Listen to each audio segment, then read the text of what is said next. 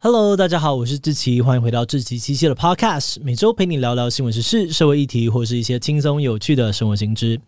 那今天的这一集，我们要来聊聊的主题是半桌文化。最近关于半桌的话题哦，又开始稍微有点讨论度。那你还记得自己上一次吃半桌是什么时候吗？台湾传统上遇到婚丧喜庆或是庙会庆典之类的场合，都会半桌，请参加的宾客大吃一顿。在前哦，办桌通常都会办在户外啊，或是马路旁边，用蓝白红相间的帆布搭起棚子，摆出红色圆桌跟塑胶椅，然后桌面上面会铺一层粉红色的桌巾，再搭配粉红色的碗盘，整个画面看起来红彤彤的，非常的喜气。而且在办桌的时候呢，宾客的座位旁边可能就是厨房，里面吃的时候呢，还可以看阿姨一边忙着切菜啊、摆盘，而这个总铺师在炸虾饼、蒸鸡汤之类的，整个料理的过程都呈现在你的眼前。另外，有些办桌的场合呢，甚至会搭出小型的舞台，让宾客上去唱 KTV，或者请电子花车啊、钢管舞来表演，气氛非常的热闹。那这些办桌的印象，或许是很多人小时候的回忆，充满了浓浓的台湾人情味。但不知道你有没有想过，办桌的习俗是从什么时候开始的？办桌又该怎么样办呢？今天就让我们一起来聊聊台湾的办桌文化吧。不过，在进入今天的节目之前，先让我们进一段工商服务时间。你还记得以前上音乐课都要学怎么吹？呃，对，我是说吹直笛。期末可能都还要准备直笛考试。对许多人来说，直笛可能是生命当中第一个接触到的乐器。但是我们的音乐启蒙却似乎跟直笛没有什么关联。这到底是为什么呢？这一期期深度内容节目《哈系列》第三集主题围绕在音乐这件事情上，我们会探讨为什么我们从小就要学直笛？学校的音乐课真的学得到东西吗？学音乐以后很难赚钱，就只能够当兴趣吗？音乐究竟可以带给我们什么呢？这集我们找了音乐系的教授、音乐老师，还有流行音乐制作人接受访问，邀请大家点击资讯栏当中的链接，一起解开疑惑，深入了解学音乐这件事情吧。好的，那今天工商服务时间就到这边告一段落，我们就开始进入节目的正题吧。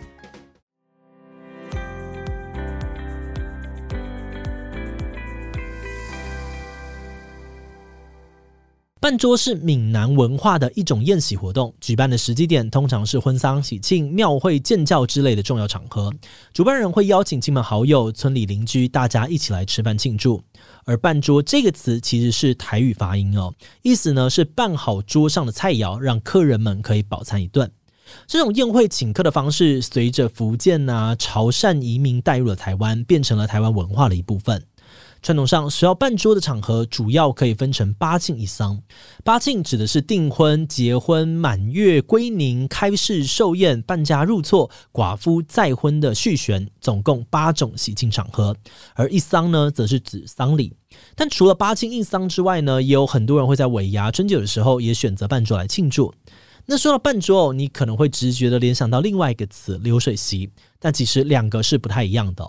办桌比较是属于私人聚会的性质，你要先收到主人的邀请才能够参加。但反过来说，流水席则开放任何人都可以过来，而且举办的时间也比较长，一办可能就是一整天哦，从早吃到晚，就像一场吃到饱的马拉松。期间客人呢跟菜肴就像是流水一样，不间断的来来去去，所以才叫做流水席。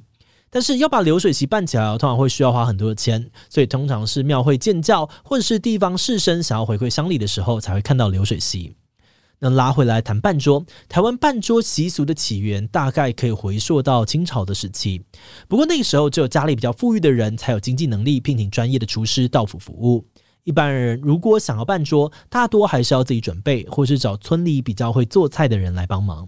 诶，但是你不要小看这些村里的邻居哦。有些人就是靠着常常帮别人办桌，经验丰富跟厨艺越来越丰富，一步一步呢就变成了有名的总铺师。而且哦，在一九七零年代以前呢，办桌还不是一个大型产业。当时的总铺师呢，可能就只会带着基本的菜刀啊、厨具等等，直接走进你家的厨房开始煮菜，连食材、桌椅什么的都要你家自己准备。那在一九七零年代以后呢，随着台湾的经济发展，民众普遍也都可以负担起办桌的费用了。那有人呢就想到说，哎，其实可以整合一下嘛，把这个购买食材啊、出租桌椅、餐具、搭建舞台、布棚等等需求全部变成一条龙的服务。就这样子，办桌开始变成了一个成熟的产业，形成了现在我们比较熟悉的办桌印象。嗯，不过办桌一次就需要很大量的人力跟物力，特别要是在户外这种没有专业的厨房设备，但又要同时供应很多人餐点的情况下，真的是一项浩大的工程。所以办桌到底要怎么办呢？说办桌的过程哦，还真的是蛮不简单的。有一句关于办桌的俗谚说：“十日前八日后”，意思是呢，办桌事前要准备十天，事后要收拾八天。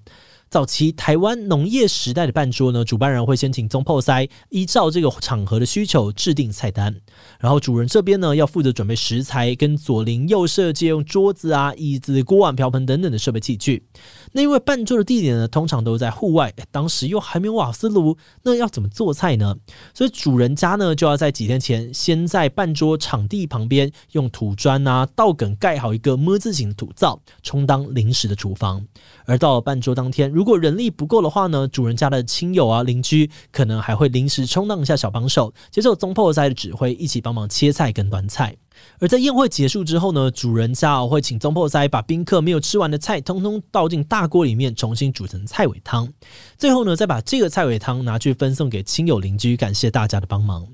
不过，就像我们刚刚提到的，后来半桌渐渐的产业化之后，这些麻烦的事情就开始有专门的团队去做了。基本上，现在所有的器材还有设备，通通都可以跟厂商租借。有越来越多的人以半桌为职业，整个分工也就更加明确了。那说到半桌产业哦，大家第一个想到的应该都是位阶最高的中破塞吧？在中破塞底下呢，其实还有分所谓的大工跟小工。大工呢是中破塞的副手，负责帮忙煮菜；而小工呢则负责切菜、上菜、洗碗的临时工。而在南部地区呢，也有些人会把小工叫做是追咖。那如果你拿饭店的厨房来比喻的话，总铺师就相当于行政主厨，负责发号施令；而大工呢是底下厨师，负责料理；小工则是包办厨房的助手、服务人员等等其他所有杂事的角色。大家彼此分工合作，把任务圆满完成。而主人家呢，也从过去要亲自参与帮忙，到现在只要事前跟师傅业者沟通好需求就可以了。好的，那说到这里哦，我们接着就要进入整个半桌文化当中最重要的部分，那就是半桌菜。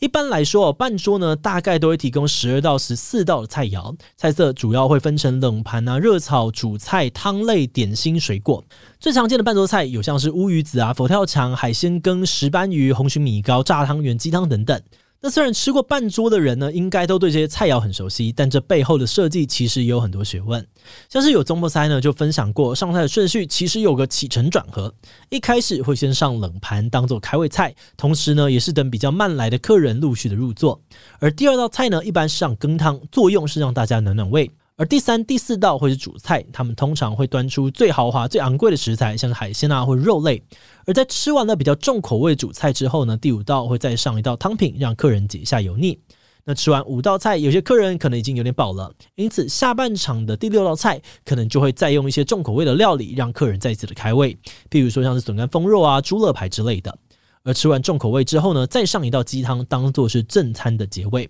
最后则是轻松的甜点跟水果，让大家吃不完也能够打包回家。而除了在顺序上面有巧思之外呢，总铺师在设计菜单的时候，常常也要注意一些禁忌，像是婚宴的菜色里面呢，一定要有鸡，因为鸡的台语发音跟家相似哦，代表着起家，有成家立业的意涵。而另外桑里的风肉呢，则是要切成三角形的，代表家中有人过世，因此缺了一角。不过话说回来呢，说到半桌的菜色，你会不会觉得好像通常都蛮重油重咸的？嗯，这其实不是因为老一辈特别爱吃重口味哦。半桌菜比较油腻的原因呢，主要是因为早期社会大家经济普遍比较穷困，一般人通常呢平常不太是容易吃到肉的，所以难得办桌宴客，主人呢就会希望能够拿出大鱼大肉这类珍贵的食材去招待客人。而在料理的时候，也大多会选择用油炸的方式，因为客人吃不完打包带回家呢，炸物会比较容易保存。不过随着时代的变化，半桌的菜色也变得越来越丰富了。像是早期的半桌呢，是福建移民带来的饮食文化，所以菜色大多以佛跳墙之类的福建菜为主。后来经过日本时期还有国民政府来台的影响，半桌的菜色呢，有的时候也会加入像是生鱼片、外省菜之类的品项。而到了现在，我们在吃半桌的时候呢，可能也会吃到日式冷盘啊、中式热炒或者是西式甜点等等。而为了因应现代饮食观念的改变，有些总铺师呢，在开菜单的时候也会越来越注重健康，像是把比较浓厚的羹汤改成比较清爽的香菇养生鸡汤等等。嗯，但说到吃哦，就是有的人喜欢，有的人不喜欢嘛。所以这些菜色当然也是各有支持者喽。有些人可能就是想要吃到高档食材，像是鲍鱼啊、龙虾之类的；也有些人呢喜欢佛跳墙、海鲜跟这类的大菜，但有人通通不喜欢，唯一支持看起来很不起眼的炸汤圆。总而言之哦，半桌的菜色呢，几乎可以说是台菜的精华，就有总铺师的手艺传承着传统的味道。不过很可惜的是，就像很多其他的传统文化，台湾人热闹半桌的场景，随着时代的变迁，可能也面临着慢慢消失的危机。因为半桌文化除了是吃吃喝喝之外，另外一个很大的特色是所有人聚集在户外吃饭。早期会这样子办，主要是因为场地的限制，一般人的家里不能够容纳太多人，也没有太多大型的公共空间可以用，所以不得不办在户外。但以现在的角度来看，在户外办桌却可能会产生一些问题。一来是大家开始注重用餐环境的卫生，有些人担心在户外吃饭会容易招来灰尘啊，引发卫生的疑虑；二来是如果在都市里面办桌，可能会有申请路权以及噪音的问题。再加上在户外真的就变成看天吃饭，如果办桌的过程不幸遇到下雨哦，那可能会变成名副其实的流水席。基于以上的这些疑虑呢，现在很多人在聚餐的时候都会改去饭店啊或者餐厅宴客，让办桌的需求逐渐减少。有些人就担心，这样的时代变迁会让办桌文化慢慢的消失。像是在办桌产业里面最发达的高雄内门区，就有总铺师感叹说，以前办桌的黄金年代，一天可以赶十场，一年办两万五千桌，但是现在一个月能够办五百桌就已经算不错了。而且全盛时期的内门区呢，大约有一百五十位总铺师，几乎每五位就一户人家从事办桌产业，但到了现在，总共也只剩下三四十位了。面对半桌产业的萎缩，有些老师傅可能选择退休，或是改行呢，进到饭店里面当厨师。不过，也有业者不放弃，哦力求转型，把台菜变成冷冻的真空包，以宅配啊、电商的方式贩售，希望可以借由创新的方式延续传统的饮食文化。节目的最后，也想要来聊聊我们制作这集的想法。半桌是台湾人非常经典的一种饮食文化，也会是一种特别的宴会方式。在早期准备半桌的过程当中，透过大家的互相帮忙，也让半桌不只是吃吃喝喝，更有凝聚乡里情感的人文意义。而另外一方面，对于主人家来说呢，半桌的排场也是一种经济能力的展现，越豪华就越有面子。但随着时代的变化以及民众饮食习惯的改变，大家对于半桌的需求慢慢减少，导致产业萎缩，很难有新血加入。有些人就担心哦，有些传统台菜恐怕会无法传承下去，而半桌原本具有的生命礼俗与时代的意义呢，也可能被人们渐渐的遗忘。不过，我们团队想法还是稍微的偏乐观一点哦。我们觉得，虽然户外办桌的形式可能真的会慢慢消失，但那些生命礼俗啊，或者是大家想要一起庆祝、交流、吃美食的需求，都还是存在的。所以，只要这些需求存在，相信聪明的业者跟总破塞们也一定会想办法求新求变，让经典的台菜或办桌文化以其他更好的形式继续的传承下去吧。好的，那我们今天关于台湾办桌文化的介绍就先到这边。如果你喜欢我们的内容，可以按下追踪的订阅。另外，我们在 EP 五十四也谈过一个台湾特殊的文化——阴庙。你应该听长辈说过，去阴庙拜拜虽然很灵哦，但是禁忌很多，乱去拜拜很容易出事情。诶阴庙跟一般的阳庙有什么差别呢？台湾为什么会出现阴庙呢？如果要去拜拜的话，有什么应该要注意的吗？如果你对于阴庙的故事感兴趣，欢迎你去听听看 EP 五十四，我们会把链接放在资讯栏。如果是对于这集半桌文化，对我们的 Podcast 节目，或是我个人有任何的疑问跟回馈，也都非常的欢迎你在 Apple Podcast 上面留下五星留言哦。那今天的节目就这样告一段落，我们就下集再见喽，拜拜。